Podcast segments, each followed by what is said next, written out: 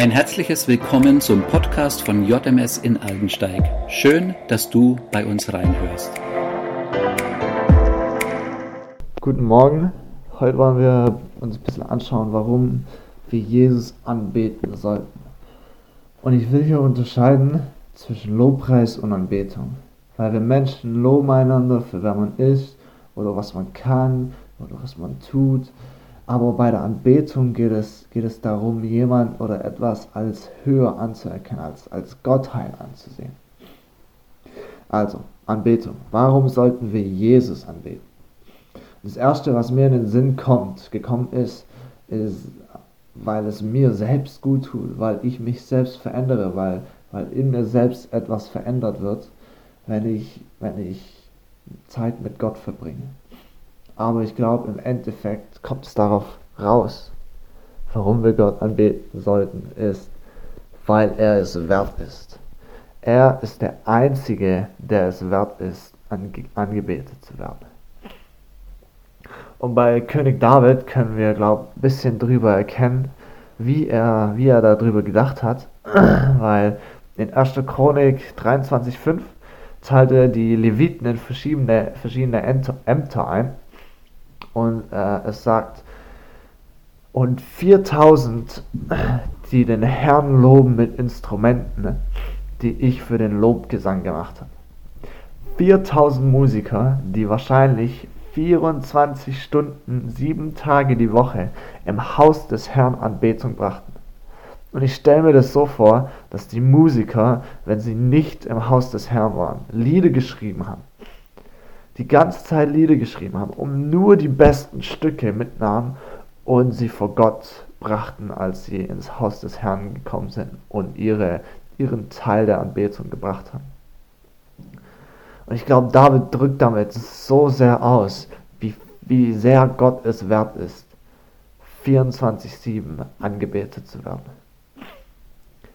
Er ist es wert, 4000 Musiker einzustellen und zu bezahlen nur damit Anbetung Gott gebracht wird.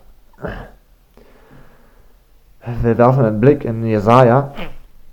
Da durfte Jesaja ähm, den Thronsaal sehen und er schrieb in Jesaja 6, 2 bis 3 ähm, über die Seraphine.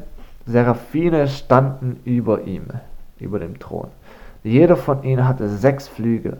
Mit zwei bedeckten sie ihr Angesicht, mit zweien bedeckten sie ihre Füße, und mit zweien flogen sie. Und einer rief dem anderen zu und sprach, Heilig, heilig, heilig ist der Herr der Herrscharen. Die ganze Welt ist erfüllt von seiner Herrlichkeit. Dann haben wir noch eine andere Stelle in Offenbarung 4.8, wo Johannes im Thronsaal Gottes ist. Und es steht über die Seraphine, also äh, da redet es über die Seraphine. Und jedes einzelne von den vier lebendigen Wesen hatte sechs Flügel. Ringsherum und inwendig waren sie voller Augen. Und unaufhörlich rufen sie bei Tag und bei Nacht.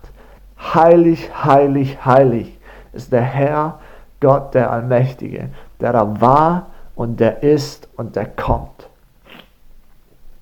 Herr Jesaja wurde so grob 700 vor Christus geschrieben und die Offenbarung so grob 100 nach Christus. Das heißt, da sind 800 Jahre dazwischen. Und während diesen 800 Jahren rufen, oder nach diesen 800 Jahren rufen die Seraphine immer noch den gleichen Song. Heilig, heilig, heilig. Gott ist so groß, so schön, so heilig dass selbst mächtige Wesen wie Seraphine, die sechs Flügel haben, sich bedecken müssen mit vier von denen. 800 Jahre lang rufen, heilig, heilig, heilig. Ich, er ist es wert, mit voller Stimme angebetet zu werden, für 800 Jahre. Und genau jetzt läuft es immer noch ab, 2000 Jahre später nach Johannes. Weil es sagt in dem Bibelvers, dass sie unaufhörlich rufen. Sie hören nicht auf. Das heißt, in dem Moment wird der Song angestimmt, wieder im, im Thronsaal. Heilig, heilig, heilig ist der Herr Gott.